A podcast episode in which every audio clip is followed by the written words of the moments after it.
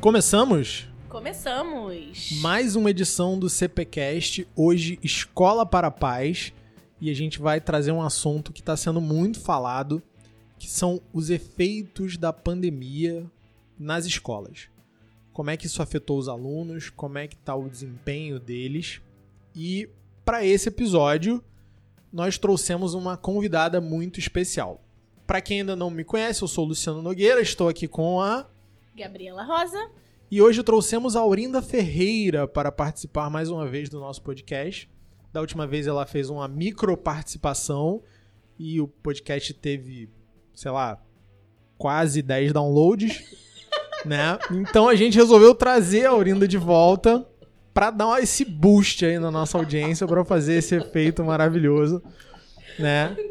E nos alçar a estratosfera dos podcasts aí competindo com gigantes da internet e do YouTube. Tudo bem, Aurinda? Tudo bem, Luciano? Tudo bem, Gabi? Oi. Eu preciso dizer que Elas o estavam há meses sem se ver, por isso esse cumprimento assim. Formalmente a gente não se vê há algum tempo. Tudo bem, gente? Estou aqui. é, não sei se com essa função toda que o Luciano está falando, mas é um assunto. Eles, eles acham que, como eu gosto de conversar, eu tô bem confortável nesse lugar. Mas acho que é mais ou menos assim. Mas vamos lá, vamos bater papo. Já deu pra entender que ela gosta de falar. Já, já falou bastante, já falou mais do que no último. eu, eu vou pedir pro Luciano, na verdade, é óbvio que todo mundo que tá escutando a gente viveu a pandemia. Não tem nenhum bebê de dois anos ouvindo o que a gente tá falando aqui. Mas eu vou pedir pra ele fazer um retrospecto rapidinho do que, que foi 2020 e 2021 nas escolas. O que, que a gente viveu pra gente conseguir entender as consequências. É, em 2020 a gente interrompeu as aulas presenciais ali em março, meados de março, né? E aqui no Rio, pelo menos, que foi um dos lugares do Brasil onde as aulas presenciais voltaram, ou a possibilidade das aulas presenciais voltou mais cedo, a gente só conseguiu retornar no segundo semestre de 2020, é, ainda com uma frequência baixíssima, tipo 20% dos alunos voltando ao presencial. Em 2021 a gente já começou o ano ali meio a meio. Terminamos o ano com 80, 90% de frequência no presencial. E 2022 foi a primeira vez que a gente começou com 100% presencial desde março de 2020. E a grande pergunta que a gente tinha no início do ano é qual seria o estado desses alunos na volta. E aí a gente teve os mais diversos casos, né? E, e hoje a gente vai falar um pouquinho desses casos. Então vai ter, sei lá, desde aluno que perdeu o ritmo de estudo, né? Essa semana eu estava atendendo individualmente um aluno que não estuda efetivamente, ele veio de uma escola municipal, então ele fez o sexto ano presencial. O sétimo ano ele estudou até março e não teve mais aula nenhuma o ano inteiro. E a prefeitura aprovou todo mundo, né? Porque não era justo reprovar, mas era justo aprovar sem ter dado conteúdo e passar o problema para o aluno.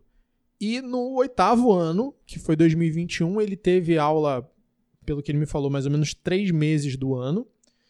E também foi aprovado. Então, mais uma vez, não era justo reprovar, mas era justo aprovar por mais um ano um aluno que não teve nem metade do conteúdo daquele ano.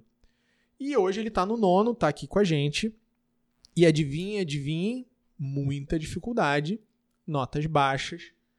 E um pouco disso já era esperado no início do ano, né, Aurinda? Mas Com certeza. qual era a tua expectativa no início do ano? O que, que você achou que ia acontecer? Ia ficar todo mundo reprovado? Ia todo mundo ser passado de ano porque não ia dar para reprovar ninguém, porque não ia ter clima? Como é, que- como é que tava a tua cabeça lá no início de 2022? Bom, é, início de 2022, é, eu esperava um ano pedagogicamente, academicamente bem enfraquecido, com muitas dificuldades de fato. Ahn, já estava esperando para as orientações, para a indicação, para sentar junto, para pedir para as famílias acompanharem, enfim. Esperava um ano de trabalho muito intenso de uma maneira prática. Mas eu preciso dizer uma questão, Luciano. É, o maior problema não no início deste ano de 2022 não foi só o acadêmico. ele estava muito escondido por trás das questões emocionais, sociais. Eu queria voltar um pouquinho lá em 2020 também, tá? Se vocês me permitem. Que foi a questão seguinte: nós estávamos entrando numa, num, num momento bem atípico, um momento de muita incerteza em, todas as áreas, em todas, é, profissionais, de saúde, acadêmicas, enfim, tudo muito misturado. E a gente tinha sido, é, a gente foi, a gente sofreu uma avalanche de um sentimento que é um sentimento que destrói o indivíduo, que destrói a raça humana, que é o medo. E principalmente o medo da morte. Então, assim, a gente ouvia muitas pessoas falarem. Óbvio que 2022 a gente olha para trás, a gente vê que muito do que a gente ouviu eram, eram questões inapropriadas de quem não sabia, de quem estava com falta de conhecimento. Mas a gente viveu. Então, assim, naquele momento, a gente tratou de se esconder com as pessoas que a gente chamava dentro de um espaço físico, literalmente, dentro da nossa casa, né? É, algumas eu até lembro muito na época, é, quando eu ouvi de uma artista que tinha uma baita de uma casa, uma mansão, com toda uma estrutura física, né? É, para não precisar sair durante alguns meses. Mas quando ela teve que voltar a trabalhar, ela teve um, um, um pânico, um surto, e teve que voltar para casa porque não conseguiu dar conta de ir trabalhar, com muito medo. Então, vocês imaginem uma, uma casa com um espaço físico bem menor, sendo seis pessoas, cinco, quatro pessoas vivendo naquele espaço físico, com medo de não ter é, mecanismo de subsistência, com medo da vida, né? Enfim. Não quero apavorar, não, mas isso foi um fato. Então, esse sentimento, ele, ele trouxe, naquele momento, ele impediu as pessoas de raciocinarem. Ele impediu as pessoas de, de, de pensarem sozinhas. No, quando a gente voltou em 2021, de uma certa forma, a gente não voltou pleno, né? Ainda tínhamos alunos no online, tínhamos aluno no presencial, ainda com alguns medos, eles não foram extinguidos, e a gente voltou. E no 2021, por mais, é, apesar de a gente estar voltando, eu presenciei o, o retorno feliz, o retorno de. Ainda tínhamos a prova online para Fundamental 2 e médio, então, isso deu um certo conforto para as famílias né, e para os alunos. É, de qualquer forma, a gente tinha muita saudade. O, o, sentimento que, que acompanhava os nossos alunos era o de saudade. Não só os alunos, mas os profissionais também, saudade de estar voltando a uma, uma vida relativamente normal. Saudade de conversar, saudade de ficar junto, enfim. Uh, preciso dizer que nós não fomos feitos para o isolamento, né? nós fomos feitos para a comunidade. Então, isso também é muito importante. Então, isso é algo que a gente precisa estar sempre antenado, o motivo pelo qual muitas, muitos das, da, dos problemas que hoje a gente vem tendo emocionais tem a ver com esse isolamento que a gente teve. Bom, e aí, 2022, voltamos. Voltamos literalmente ao presencial. Aí, nesse momento, o que que, o que, que eu esperava? Eu esperava uma série de problemas acadêmicos. Uh, mas num primeiro é, momento efetivo, todas as questões sociais emocionais e barra comportamentais, elas vieram à tona. E essas questões é, comportamentais, emocionais, sociais, elas, é, elas é, vedaram o olhar para o pedagógico. Não que a escola, não que as pessoas não estivessem olhando, mas isso estava impedindo é, é, o processo acontecer. Veja bem, nada de anormal, mas óbvio que a gente, como escola, a gente se preocupou com resultados, né, com, com o acadêmico desses alunos. Então, só para. Uhum. Você está dizendo, basicamente, pelo que eu entendi, ver se eu entendi certo, a gente tinha muito medo de vir nota baixa e, na verdade, o problema maior não foi a nota. O problema maior foi o emocional do aluno que estava muito mal. Perfeito, perfeito. E, e isso é tão engraçado, é, enfim, não sei se a palavra certa seria engraçado, mas eu nunca atendi tanto na minha vida profissional. Não deu nem tempo cafezinho, porque, é, de fato, as famílias e os alunos é, buscaram a escola como uma fonte de apoio, como espaço de apoio. Quando eles não buscavam, por estar vivendo ainda, nós solicitávamos essa presença, porque a gente via aqui com as nossas crianças o que estava acontecendo. E, e, como é que era isso? Me, me, dá um exemplo. Que tipo de problema uh... comportamental, emocional você viu muito? Lembra lá atrás, 2020, que a gente. Vamos lá, ver se, ver se vocês concordam comigo. Quando a gente meio que, que fez um combinado, seremos melhores pessoas após essa pandemia, seremos melhores, seremos mais, mais coletivos, olharemos mais para o social. Não foi verdade. A gente nunca esteve tão individualizado no nosso olhar, nas nossas necessidades. Então, assim, quando eu tinha problema, quando os meus alunos tinham problema, quando um aluno X apresentava uma questão comportamental, era porque o outro é que provocava o problema. Então, esses embates relacionais isso atrapalhou muito é, é, o nosso trabalho enquanto escola. Veja bem, a escola é um espaço integrado, é óbvio, né? Mas se a gente for ver a essência, a escola trabalha com o acadêmico, né? Não que o emocional não esteja ligado, e óbvio que sim, a gente sabe disso. Mas academicamente, a gente não chegava lá com tanta velocidade quanto a gente chegava no emocional, no social. Então, o meu aluno X da série do infantil até o terceira série do até o ensino médio, esses alunos todos em instâncias diferentes, em questões diferentes, apresentavam dificuldade de socialização. E isso atrapalhava, porque, não, porque assim, não tinha sentido a sala de aula se não fosse para atender a minha necessidade, o meu individual. Então, assim, eu não conseguia socializar. Vocês vão, tenho certeza que vocês vão concordar o espaço escola é um espaço, a gente aprende a partir do momento que a gente entra em contato com o outro. Esse contato com o outro não estava existindo, não estava acontecendo, né? E Gabi também viveu muito disso, a gente trocava muito essa questão, né, no dia a dia. É, isso estava é, isso estava atrapalhando, interferindo profundamente. Quando a gente começou, é, e aí assim, eu, eu acredito que a gente nesses dois primeiros trimestres né? A gente viveu muito isso.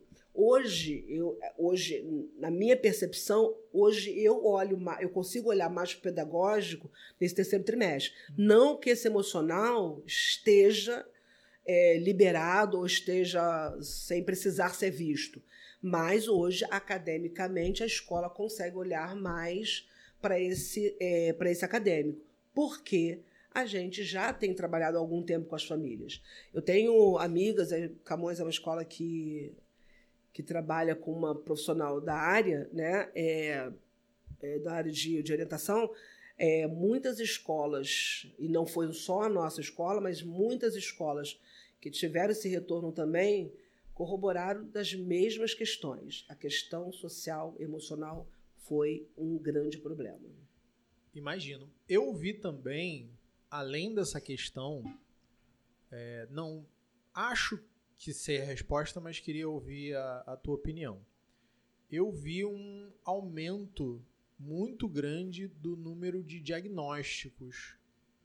Então a gente tem hoje mais TDAH, a gente tem hoje mais autismo, a gente tem hoje mais diagnósticos de transtornos de uma, uma forma geral. Perfeito. Tem uma galera que alega que, olha, é porque as pessoas estão mais bem informadas, então estão procurando mais o diagnóstico. É, o processo de diagnóstico também se sofisticou nos últimos anos, existe mais informação sobre, sobre certas condições, então os médicos estão conseguindo fechar mais laudos com mais facilidade. Mas me pareceu um salto de 2019 para 2022. Concordo plenamente. Será Concordo. que é só a evolução da conscientização e das técnicas de diagnóstico? Ou você acha que teve uma influência desse tempo em casa nessa nesse número aí? Certamente teve um tempo da influência em casa. É, eu conheço pessoas, eu conheço alunos altamente focados, altamente disciplinados para estudo, que no retorno, é, completamente disperso, ansiosos, sem conseguir é, objetivar aquilo que era necessário enquanto aluno. Então, temos isso. Agora, assim, a tua pergunta é muito pertinente, porque eu também consigo ver isso. Eu consigo ver que o número de laudos aumentou absurdamente.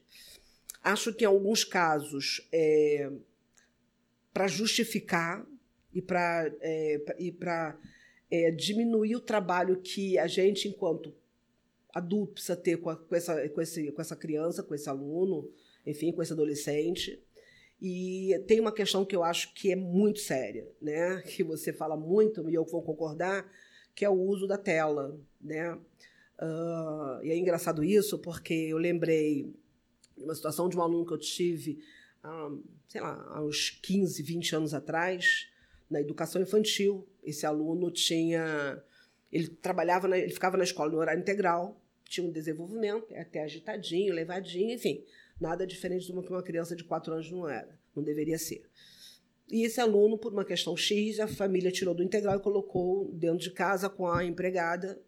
Empregada tendo que fazer tudo dentro de casa, não estou responsabilizando, mas essa criança, da hora que ela acordava literalmente de 8 até às 11 horas, o horário que ela tinha que parar para almoçar, para se organizar para ir para a escola, essa criança ficava vendo vídeo. Na verdade, na época, é fita cassete. Então não é uma questão só do tablet, não. Então, o que, que acontece? O que aconteceu com essa criança? Essa criança passou por um comportamento completamente diferente do que ele era. Pacato, alienado, não conseguia ter, entender uma ordem simples. E aí, na época, a gente conversou sobre isso com a família. Na época, olha, mais de 20 anos atrás. O que, que acontecia? Essa criança ela recebia uma informação de um desenho, e não era só um, eram dois, três ininterruptos, onde ela não trocava. Então, assim, ela era passiva. Ela não conversava, ela não se, ela não, não fazia, ela não perguntava, ela não tinha nenhuma inferência sobre aquilo que ela via. Então isso começou a interferir no do, é, existe um transtorno, né? Transtornou o desenvolvimento dela. Hoje em dia, eu também tenho tido alguns profissionais bem cautelosos com essa questão, que é antes do diagnóstico, quando alguma criança chega no consultório desse médico para entender o que está acontecendo, alguns médicos pedem, voltem para a escola. Isso acontece muito na educação infantil, muito na educação infantil. Vá, matricule na escola, precisa de escola. Isso aconteceu muito conosco. A criança tinha um possível diagnóstico, veio para a escola e aí melhorou absurdamente o desenvolvimento da criança. Então, assim, ela saiu daquela zona de um possível laudo. Existem outros, de fato, que por conta desse, é, dessa troca, desse isolamento, do não conversar, um pai e uma mãe que, apesar de estar em casa, alguns, eles também não trocavam, porque estavam presos na tela de um computador trabalhando, né? E alguns não conseguiam trocar por outras questões. Então, assim, é, acho que aumentou bastante, acho que é, a pandemia, vamos lá, tomando como referência dois anos de pandemia no ápice, 2020, 2021, a gente retorna para a escola esse ano.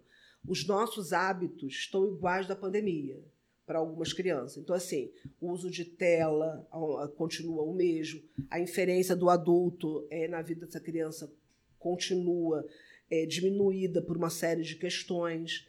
É, o trabalho de quem estava no home office voltando ao presencial deu uma reorganizada. Eu tenho pais que chegam e falam: hoje, Aurinda, eu tenho, no meu horário de trabalho, eu não consigo concluir. Eu, eu tinha nove, dez horas de trabalho, que chego em casa ainda tenho mais tantas horas de trabalho.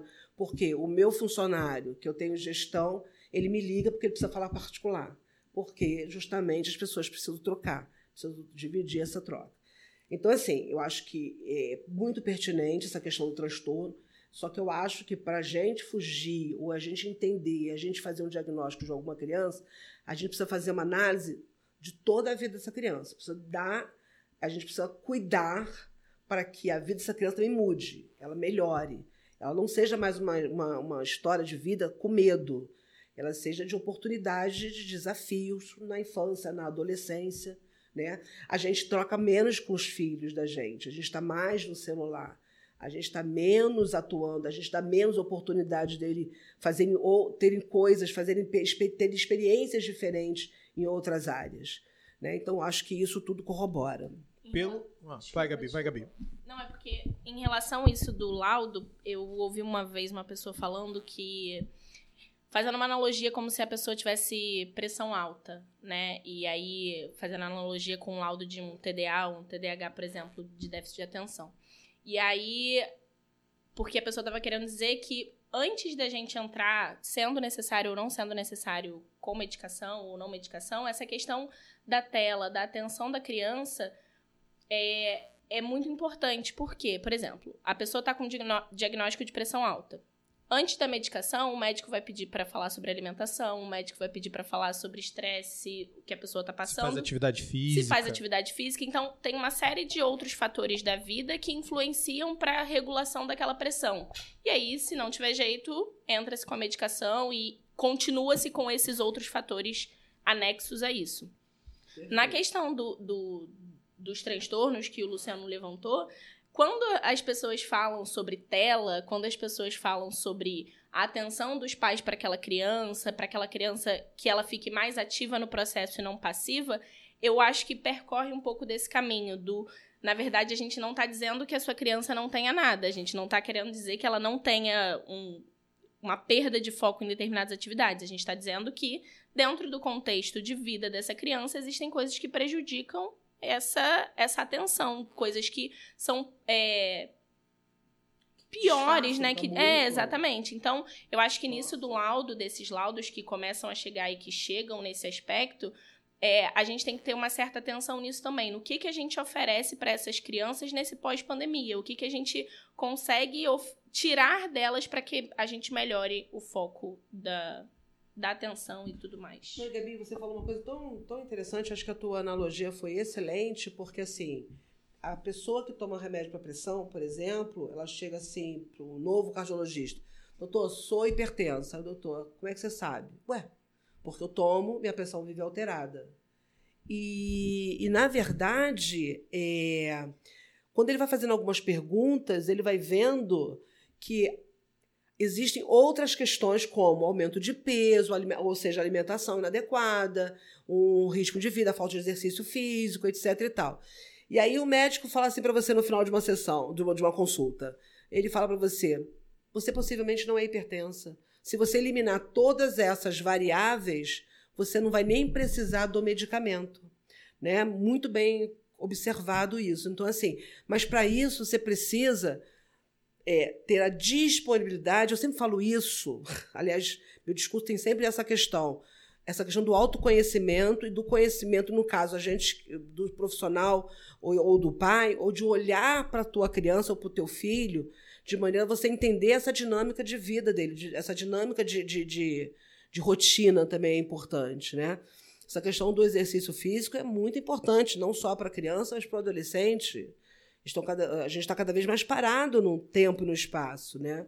Uma das coisas que eu mais prescrevo para a galera que vem aqui montar plano de estudo, acho que é a segunda coisa que eu mais prescrevo. A que eu mais prescrevo é o horário de estudo. Mas a segunda coisa é a atividade física. Porque você vê, ou o cara já estuda bastante e não faz nenhuma atividade física, tá sedentário, ou você vê ele estudando pouco, mas com muito tempo de ócio sem atividade física. Uhum. E isso tem, é um componente. Eu, quando comecei, né, eu, eu me profissionalizei em educação na prática. Eu comecei a trabalhar com educação depois que eu fui estudar. Então, eu fiz o meu processo de profissionalização dentro de escola. Uma coisa que as pessoas falavam muito é a importância de você não colocar rótulo nas crianças, não colocar rótulo nos alunos. E o que eu vejo hoje é aparecer uma dificuldade, a primeira coisa é pedir um diagnóstico, botar para fazer a avaliação em separado e prescrever um medicamento. E você fala, peraí, isso me soa como rótulo sem, sem entrar no mérito da questão do transtorno A, do transtorno B, se o transtorno existe, não existe, de novo, eu não estudei isso formalmente, eu não, não posso falar desse assunto, mas quando você olha para o indivíduo e você vê que, no mínimo, aquela criança ali tem uma tendência a determinados comportamentos. Ela tem a tendência a ser mais dispersa, ela tem a tendência a ser mais agitada. Mas que boa parte da vida dela está em desequilíbrio, ela se alimenta mal, ela não tem horário para dormir, ela não faz atividade física regularmente, ela usa muita tela, você fala, olha, começa por aí. Eu, eu não consigo dizer se essa criança tem um problema, ela nasceu com um problema, ela tem um cérebro diferente, ela tem uma glândula maior ou menor do que deveria ser, ela tem uma. Eu não consigo dizer isso porque tem, tem tanta variável desajustada aí que, Uhum. que não dá para eu isolar. Então, o que que dá?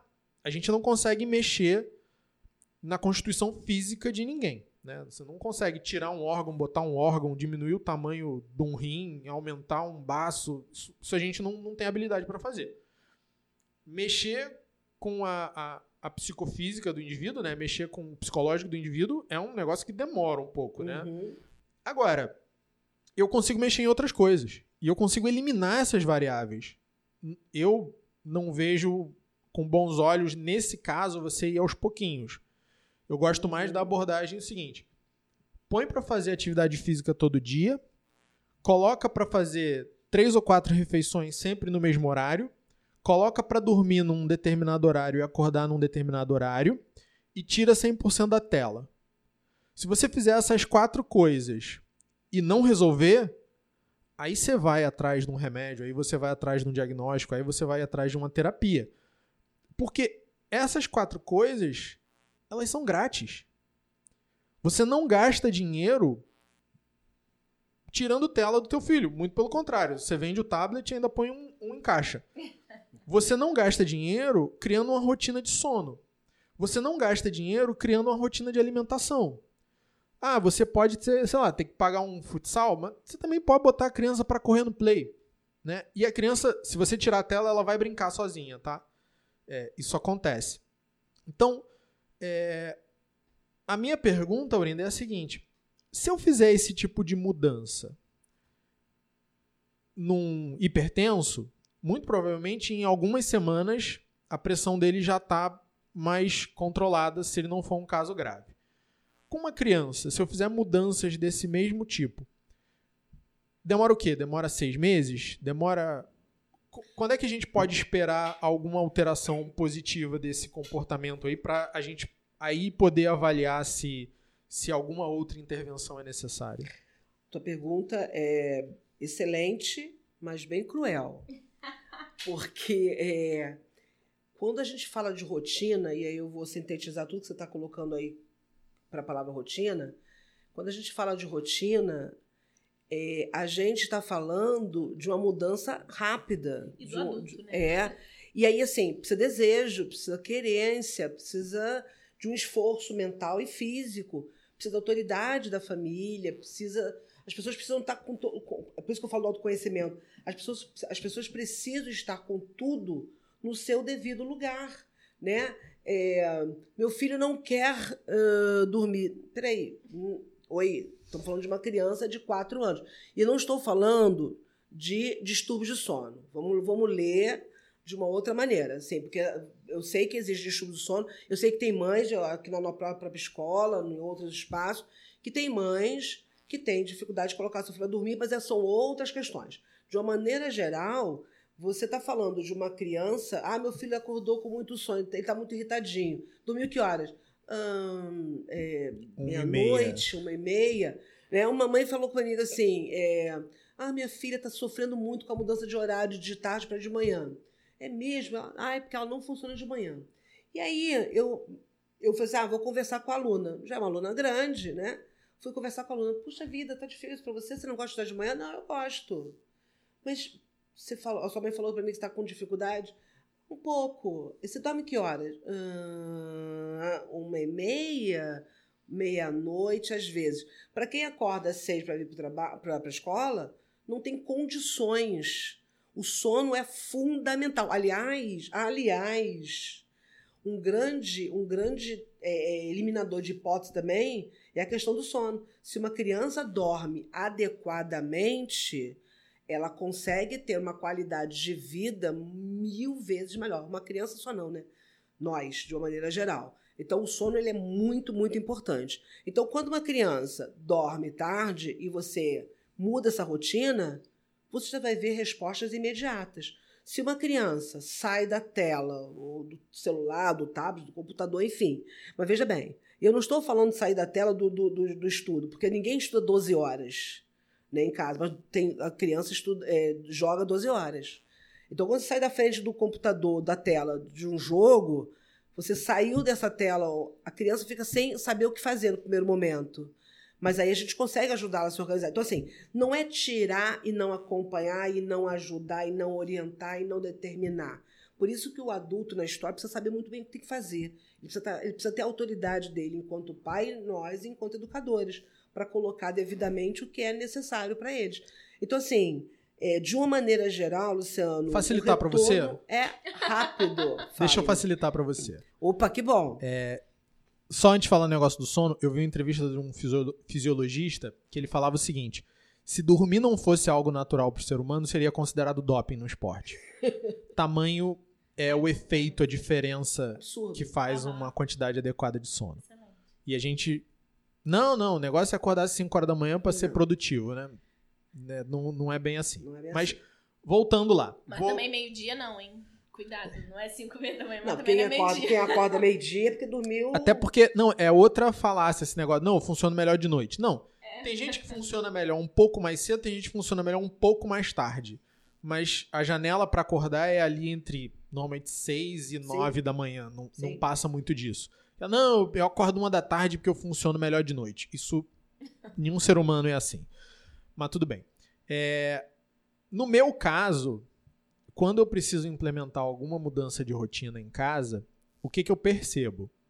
Os três primeiros dias são horríveis, são muito difíceis. Depois de duas semanas, aquilo ali já meio que tá sendo aceito, né? Tipo, já virou normal. Você fala, vamos fazer tal coisa? Tá bom, tá bom. Não, não tem mais protesto. E lá pela terceira, quarta semana você já começa a ver resultado positivo. Eu sei que vai variar. É, varia. Mas eu vivo num lugar especial ou a maior parte das pessoas vai ter um, uma variação aí de uma semana para lá, uma semana para cá e é isso aí mesmo? É isso aí mesmo. E assim, às vezes até mais rápido para algumas pessoas e às vezes demorando um pouquinho mais. O que precisa, vamos lá, vou te fazer uma pergunta. Quando você faz isso, você faz isso, já, já pensou nisso antes, já estabeleceu, já se organizou e já está fazendo, não é isso? Sim, e eu, aí tem os macetes individuais, né? Sim. Eu, eu tô tratando com a canceriana. O canceriano, você, antes de pedir alguma coisa para ele, você tem que dizer que ama ele. É, o canceriano, ele responde bem esse tipo de coisa. É verdade, é verdade. Então, se eu chegar e der um comando tipo, põe o casaco, Aí vai ter um bico, vai ter um drama, vai ter um negócio assim, e aí não vai querer botar o casaco. Se eu falar que, querida, olha só, tá ficando frio, eu não quero que você fique doente, deixa eu cuidar de você, coloca o casaco, por favor. Fala, ai, mas. Aí, mas coloca, uhum. na mesma hora. Então, eu sei, eu já, já, já peguei essa mão do canceriano. Então é tranquilo. Eu sei que vai ter um protesto ali, dois ou três dias, não queria estar tá fazendo isso agora, mas é, é aquela questão que a gente já falou algumas vezes da conse consequência natural. Falar, olha, para você ter tal coisa, essa coisa aqui precisa acontecer antes. Ah, mas isso é chato, mas precisa acontecer antes. É isso, olha só, a tua fala agora. Mas precisa acontecer antes. Ou seja, tem firmeza no posicionamento. Mesmo que você tenha todo um discurso afetivo, aliás, todo limite tem afetividade imbuída, né? Porque quando você faz, dá um limite pro teu filho, por exemplo, é um limite, claro, de que você quer que ele fique bem. Então, assim, quando o adulto estabelece uma mudança de rotina para o seu filho e volta a falar, seja ele criança e adolescente, óbvio que cada, cada, cada faixa de idade tem uma, um, uma verbalização diferenciada. Mas quando você faz isso com certeza que está fazendo, né, fica muito mais fácil de você acreditar que aquilo vai mudar. E aí, assim, e aí aquilo que você colocou. Em, em vias normais, por exemplo, num adolescente, a retirada da tela ela é muito mais difícil. Muito mais difícil. Porque eles ficam praticamente nus. Então, é um controle maior. Também. É um controle maior. Então, assim, é, a, gente, a gente precisa é, é, é só saber se é 100% no, no, nesse caso. Existem, não sei se, se é sabido, mas, assim, discu eh, discussões na, na, área médica do, do, ano passado, é, no final de 2020 e início de 2021, falou-se sobre incluir, eu não tenho certeza disso, que eu, que eu, se já está incluso ou não, não tenho certeza disso. Mas hoje os médicos já, já valorizam para caramba essa questão. Da questão do uso de, de do, da, da, tela como um distúrbio, como um transtorno. Existem crianças que são viciadas, viciadas. E assim, a retirada é como se você tivesse tirando uma outra droga do organismo. Então, é, então muitas vezes não se tira imediatamente. Então, a gente só precisa. Agora, assim, só não pode ter. Vou tirar um pouquinho só para ele não sofrer. Não, peraí. Vou tirar um pouquinho para que ele seja para que ele tenha condições de ficar sem esse pouco. E vou diminuindo. Então, assim, a mudança no discurso é outro. Não pode ser porque ele não vai sofrer. Sofrimento vai existir, vai existir na, na retirada do, dos pequenos, dos maiores, enfim. E faz parte, sofrimento faz parte. Agora, a gente só precisa se apropriar desse momento. A rotina, a mudança de rotina, ela é fundamental. Né? Eu, enfim, eu tenho um filho de 20 anos e quando ele estava fazendo. Isso tudo, lá... Aurinda, você é tão jovem. Você não acha? é, eu tive cedo. é, então, quando o meu filho fazia o, o, o médio, eu lembro. É, ao contrário do que a maioria pensa, o jovem, do adolescente dorme tarde, não sei o quê. Nove horas estava na cama. E tendo uma rotina de estudo bem simpática. Nove horas estava na cama. E assim, e nem precisei estabelecer. Se eu precisasse entrar, eu falaria, como eu falei algumas vezes, nossa, dormi mais tarde hoje, eu acho que não vai te fazer bem. E literalmente, não, fazia, não fazia bem. Então, não precisei mexer com isso. Então, isso é muito importante. Né? Que a gente entenda, olhe para os nossos filhos, vejam claramente aquilo que está precisando ser mexido. Rotina de sono, ela é, na minha opinião, um dos grandes metas. Ah, e outra questão, nessa né, verificação do aluno, do, do, da criança que vai para o quarto com a com o seu celular. Né? O pai crente estava dormindo, a criança estava acordada. E eu tenho muito aqui na escola. Então, assim, isso é o que basicamente eu vejo como grande é, dificultador na, na questão da formação do hábito de estudos. Até porque levar o celular para o quarto é um grande potencializador. O celular em si, ele já tem esse efeito de, de adição que você falou, né? É como uma droga, funciona no cérebro como uma droga. O celular no quarto não não não é pré-condição, mas favorece muito o consumo de pornografia. Sim, sim. Não quer dizer que se não levar para o quarto, não vai consumir. Aliás, papais e mamães, se seu filho tem mais de 8 anos de idade já tem um telefone celular, ele já viu ou vê com frequência diariamente pornografia. Porque ele recebe nos grupos de WhatsApp, porque ele conhece sites que você não conhece, né? Então, pessoal que quer pesquisar aí sobre Omegle, quer pesquisar outros sitezinhos assim, que a princípio são sites de bate-papo, de conversa, mas o adolescente vai, abre a tela e ele já está de frente para alguém sem roupa, ele já está de frente, já está tendo a sua tela gravada, então já tem a intimidade do seu quarto exposta na internet, aquilo já está sendo gravado e qualquer coisa que seja feita ali já vai ficar registrado.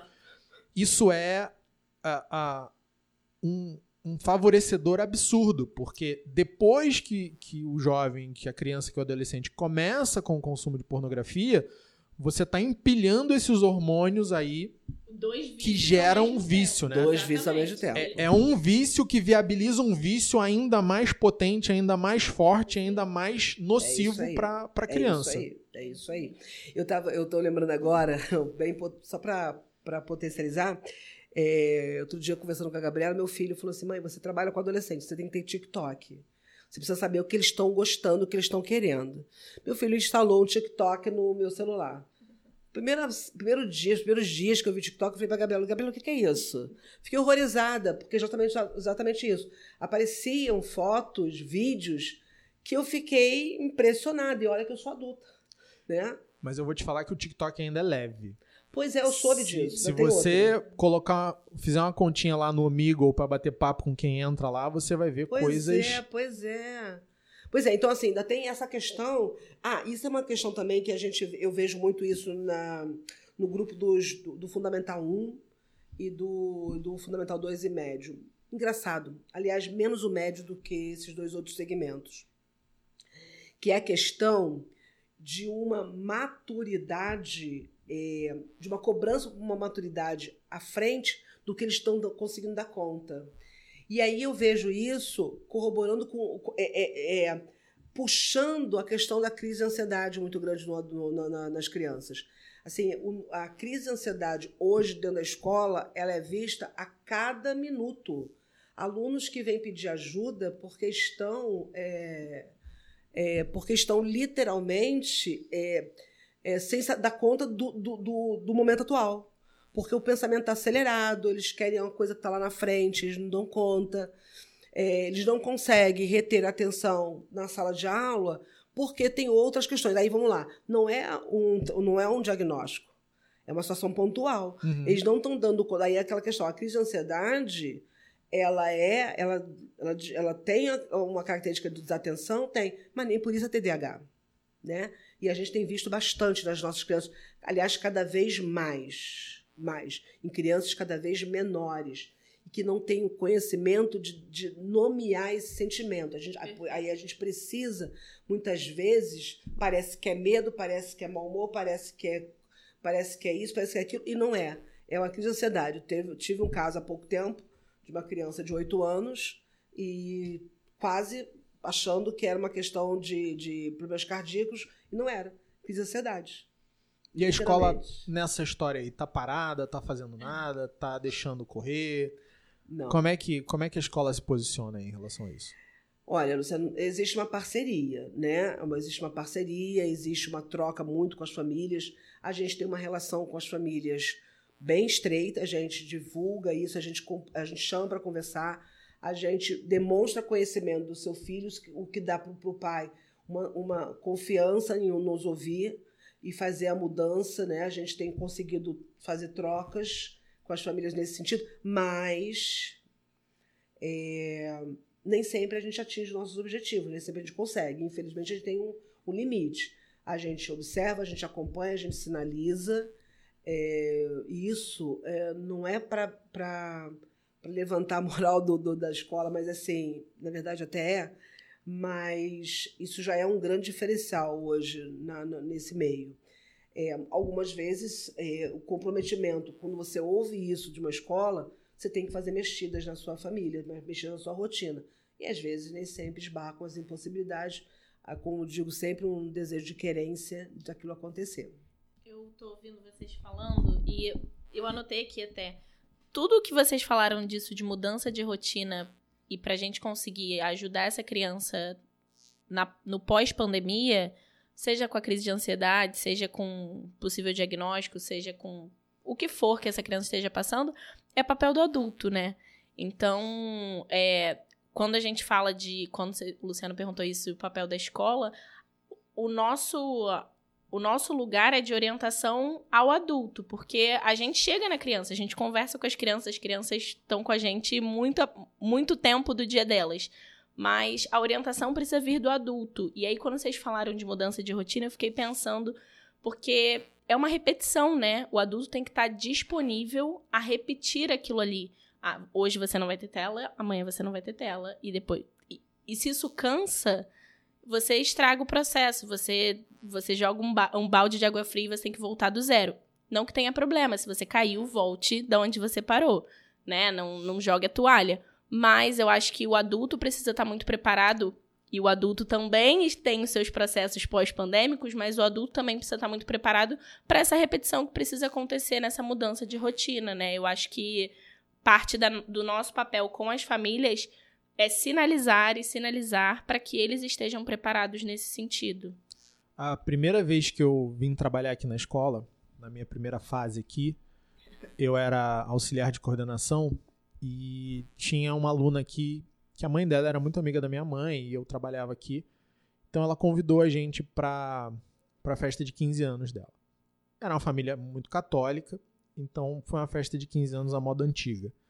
A mãe encomendou uma missa de ação de graças especial lá para a filha tal, e depois teve uma recepção ali no, no salão da igreja mesmo.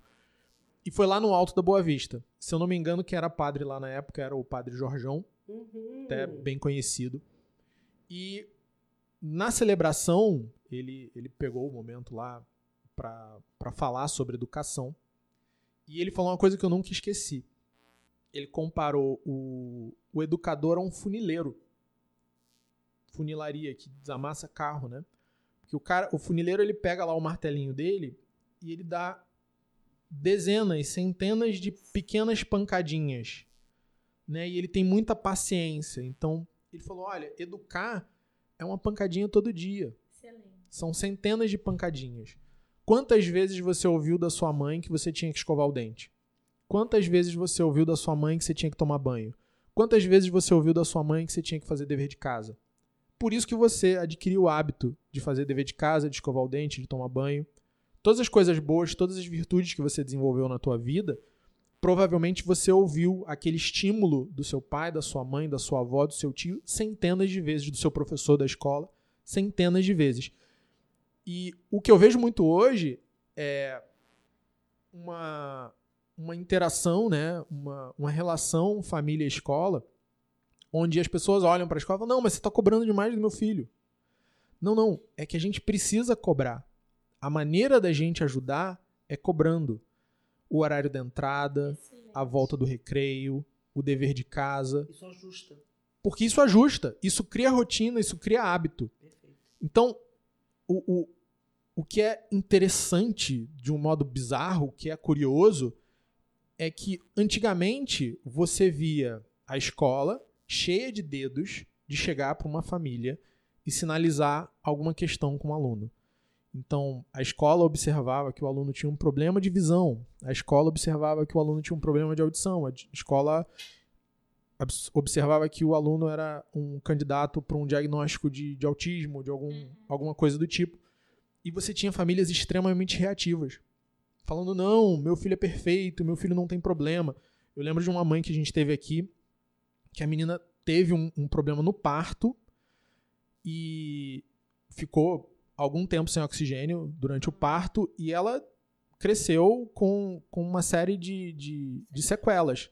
Né? Ela demorou muito tempo para se alimentar com alimentos sólidos, ela tem problemas de locomoção e, e são e foram sem brincadeira uns quatro anos 4, 5 anos até a mãe aceitar que aquelas sequelas elas acompanhariam aquela criança para a vida toda. Tem tratamento, tem evolução, tem, mas aquilo ia ser uma constante na vida daquela criança. E foram 4, 5 anos nesse processo.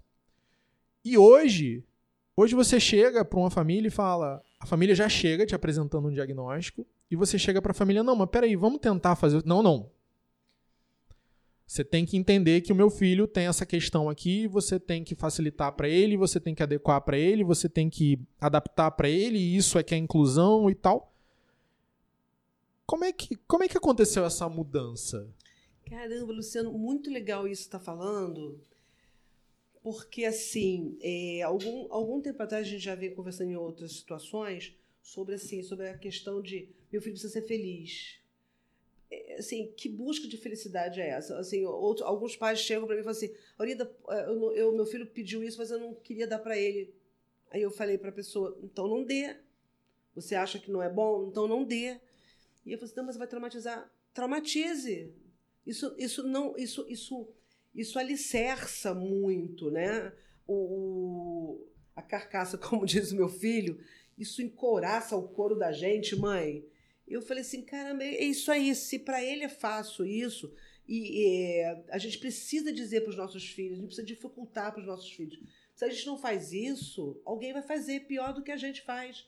Então, assim, é, dizer para o filho, limitar para o filho, é, impedir, é, de, de, novamente, dificultar o, o, a passagem de uma etapa para outra, isso só faz o, essa criança a crescer. Então, assim, a gente, tá, a gente é engraçado que você está colocando agora, e é exatamente isso que eu vejo agora com, com os pais.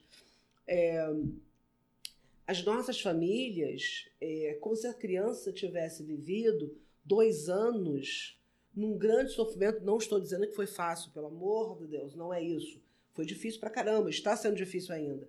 Mas isso não quer dizer que você vai ficar montada no, no, no, no, no banco da vitimização e acabou. É como se não tivesse. Então, tudo agora a gente precisa não, não vitimizar, a gente, precisa não, a gente precisa facilitar. Não, a gente não precisa facilitar, não. Mais um exemplo que eu vou dar para vocês é uma questão muito interessante que eu vi de um, de um colega, vou assumir, tá? É, de um colega do meu filho, não vou dizer nome, é óbvio, né? em que eles conversando numa reunião de, de amigos, fechando um, um ano terceira série do médio, eles estavam fazendo um churrasco. E um deles não sabia fazer nada no churrasco. Não sabia lavar uma louça, não sabia é, ligar um forno, não sabia colocar, pegar, colocar o gelo para das bebidas, colocar a bebida no gelo, não sabia fazer nada. E foi do, do, do, doído pra caramba, por quê? Ele passou uma série de.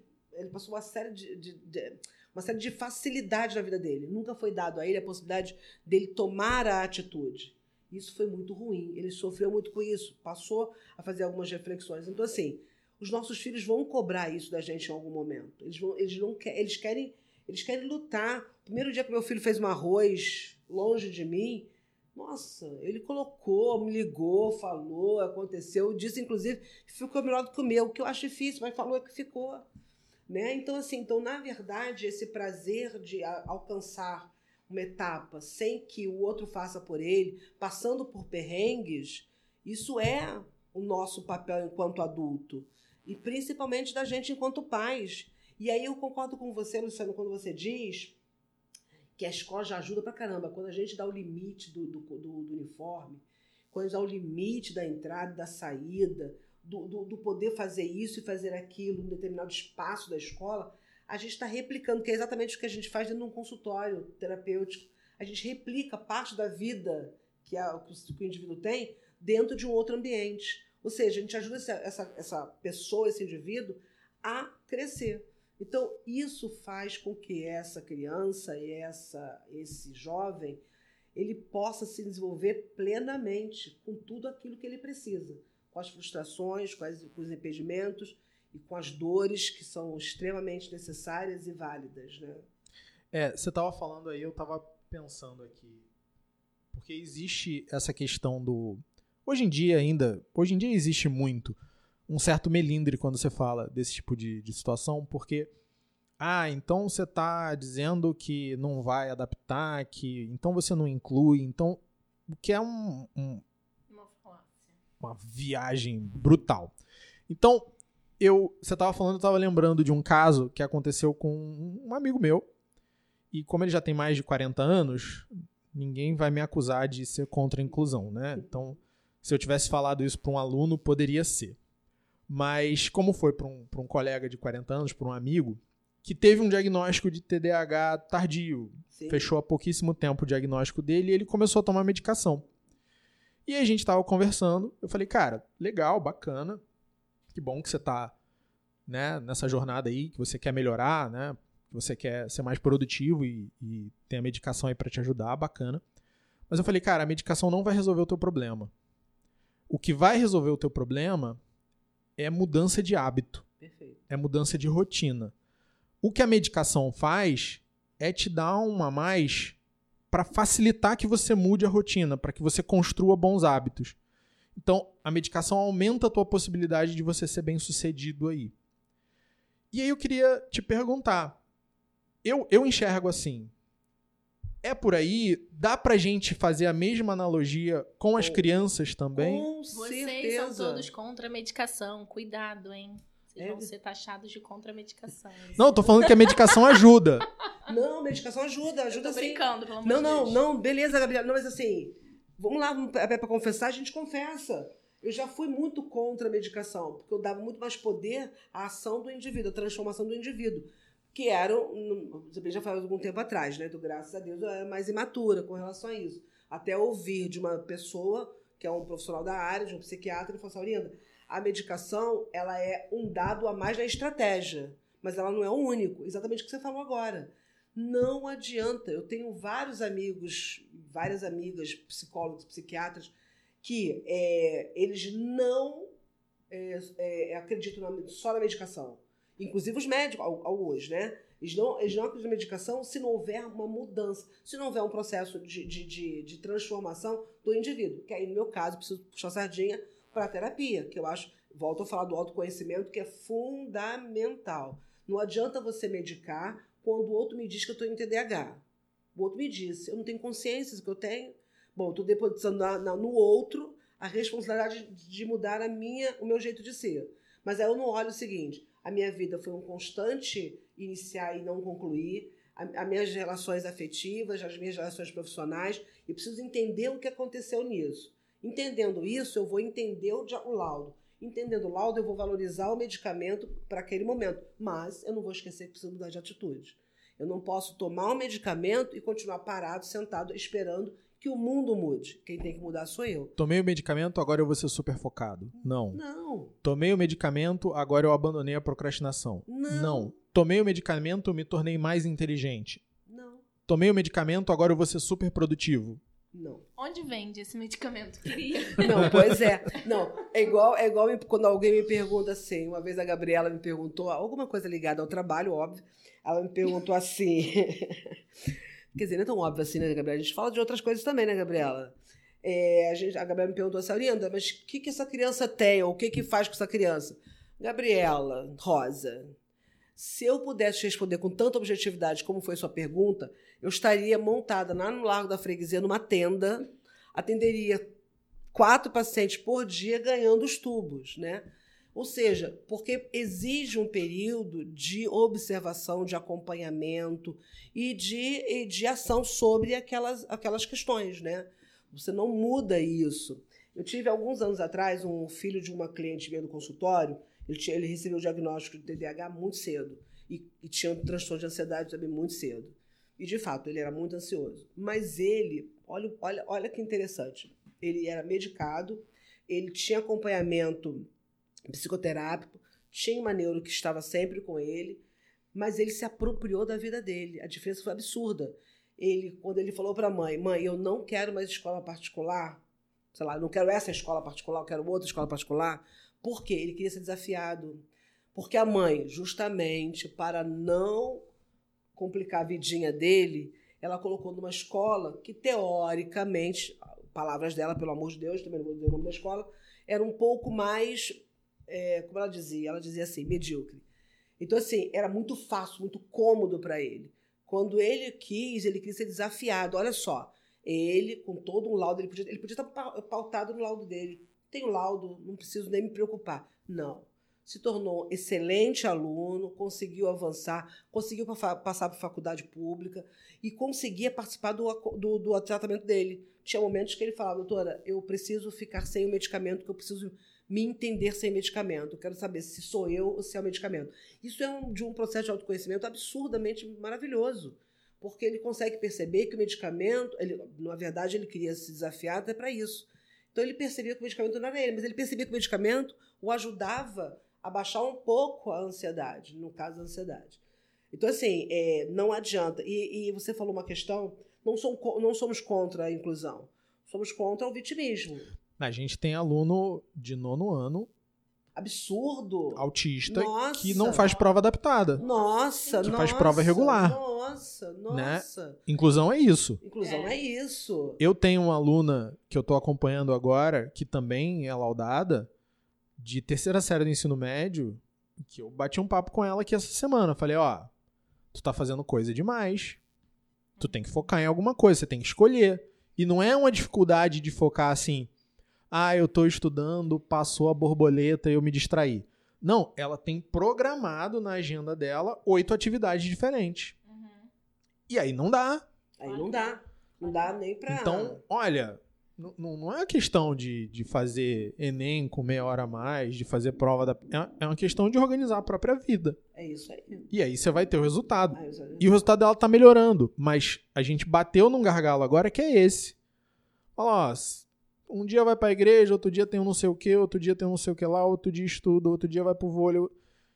Fala, cara, tem a casa da avó num dia, tem a casa da tia no outro. Você fala, é, cara, não, não dá, eu, eu não consigo ser produtivo é, nessa é, rotina. Essa aluna, essa aluna que o Luciano tá falando, ela teve um, pontualmente uma crise de ansiedade há algumas semanas atrás. E assim, aí vamos lá.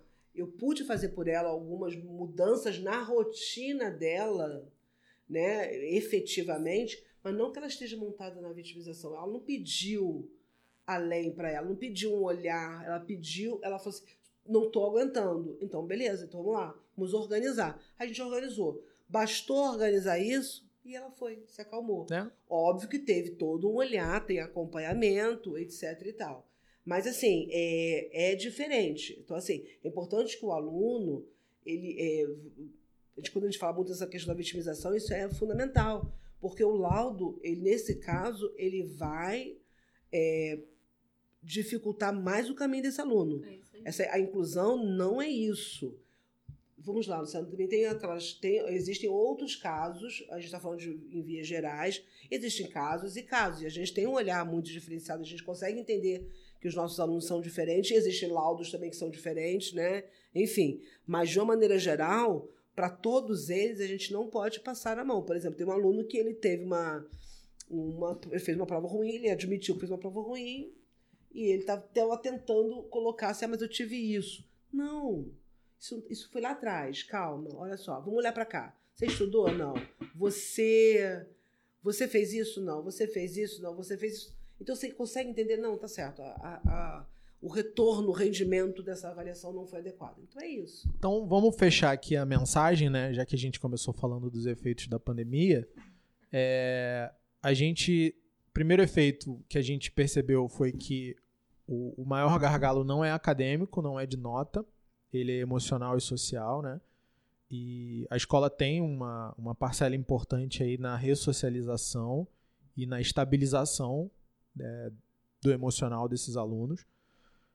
Óbvio que tem várias outras atividades, várias outras dinâmicas na vida dessas crianças que tem que estar tá presente, tem que voltar para uma normalidade também.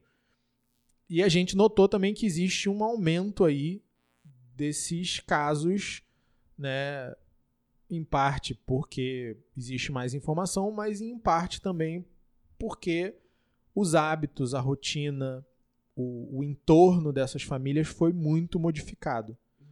E a gente levantou aqui algumas coisas que a gente vê que fazem muito sentido e, e dão muito resultado. Né? Tanto a Aurinda fazendo o acompanhamento dos alunos de, de infantil, fundamental e médio, quanto eu quando estou aqui montando os planos de estudo, que são coisas básicas de rotina, né? Alimentação, sono, atividade física, rotina de estudo. Tudo isso tem um impacto muito grande, com um destaque grande para a questão das telas. Hoje, com a desculpa de que ah, a gente passou dois anos estudando online, a gente tem alunos que estão completamente dependentes de um telefone, principalmente telefone, né? nem tanto de computador, mas é, então é telefone querendo usar dentro de sala de aula, querendo usar no recreio, andando na rua, olhando para a tela do telefone. Então, além da questão da, da, da, estabilidade emocional, tem uma questão de segurança aí também, né? Porque uhum, perfeito. Estamos numa grande cidade, então não é bom dar, dar certos moles. E que isso é algo que a gente deveria olhar antes de olhar para outras coisas, né? Para outras coisas mais complexas, mais caras, é, mais difíceis de serem medidas, de serem avaliadas. Né? Então, acho que é, o resumo é isso. Queria deixar aqui o recado que se você quiser mandar perguntas para a gente, nós temos um e-mail cpcastperguntas.gmail.com Você pode mandar sua pergunta que a gente lê aqui e responde. E Aurinda, para a gente fechar, qual o seu, qual o seu recado? Como é que vai ser a sua despedida? Você Primeiro, tem 30 segundos. bom, é, foi muito bom. Pensei que fosse ficar pior, mas realmente.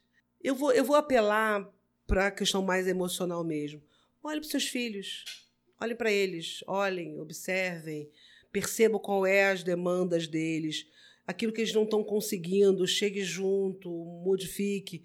Atrapalhem a vida dele no bom sentido. Dê limites né? Acompanhe no, no, no, vai assistir um cinema, vai fazer isso, mas acompanhe, converse, olhe para o seu, seu filho. Olhe, olhe para aquilo que ele não fala, olhe para aquilo que ele diz com o corpo, com os olhos. Né? Eu acho que este é o, a melhor estratégia para a gente entender o que estão precisando. Né? E a gente dá, a gente ajuda naquilo que for possível neste momento. Então, assim, torne-se, fique amigo. Amigo que eu digo não é amigo permissivo é amigo de estar junto, de estar olhando para eles. Enfim. A gente tem muito essa visão utilitarista hoje em dia, né? Tudo tem que ter uma finalidade, tudo tem que ser programado. E às vezes as coisas não práticas, elas são importantes, né? Então, Muito. fica ali olhando, dá uma observada, assiste como é que tá brincando, É isso. dá uma vasculhada no telefone, só pra pegar o feeling ali, só pra pegar o, É o jeitão da- das amizades. Às vezes você não vai tirar nada dali, mas isso aí com o tempo vai, vai construir uma imagem, É vai, vai te dar uma noção bacana do que, É que ele precisa. Posso, só pra- rapidinho? Sempre. Rapidinho. Rapidinho sempre. Só para dar um exemplo, né? Ahn, com- sou psicóloga, então o psicólogo tem uma estratégia diferente, não melhor, não pior, mas, enfim, eu tenho as minhas estratégias. E aí é muito interessante porque, assim, um- uma das questões que me aproxima muito do meu filho, é, além dele ter um canal aberto para conversar, e quando ele fala, quando eu falo conversar, eu não falo. eu- ele não vem me buscar para permitir tudo, porque ele sabe que tem muito não aí que eu vou dizer para ele, apesar de ele ter 20 anos. Mas uma das coisas mais importantes que eu sempre faço com ele é assistir uma série ou um filme. Ele está longe de mim, por, pela questão da faculdade, a gente já está acordando de ir ao cinema para assistir um determinado filme. E a gente já meio acordou de assistir uma série na televisão, que é aqui, na temporada do Cobra Kai. Cobra Kai representa a minha infância, né? Do Karate Kid, então eu vi isso na minha adolescência Entregou a idade. entreguei a idade. E aí meu filho tá vendo. E aí um determinado dia, né, a gente torcendo lá para um, torcendo para o outro, ele falou assim: "Puxa, mãe, você é muito Miyagi-Do, né?" Aí eu falei assim: "Poxa, filho, você é muito Cobra Kai". E aí e tá tudo bem. É, e aí a gente conversou sobre isso. Eu, por incrível que pareça, essa essa observação dele me fez, a gente conversou de se emocionar, porque assim, é a oportunidade que a gente tem de estar junto com eles, é, com a- na mesma linguagem, na mesma sintonia né, que eles. Então, assim, exatamente o que o Luciano colocou. Olhe mais. Não precisa efetivamente ter uma, uma solução pronta. Basta a gente acompanhar que as soluções vão aparecendo e a gente vai conduzindo da maneira mais eficaz, inclusive. Excelente, muito obrigado, Aurinda. Obrigado, Gabi. Muito obrigada. Obrigada. Pessoal, um abraço pra vocês, fiquem com Deus, mandem suas perguntas e até a próxima.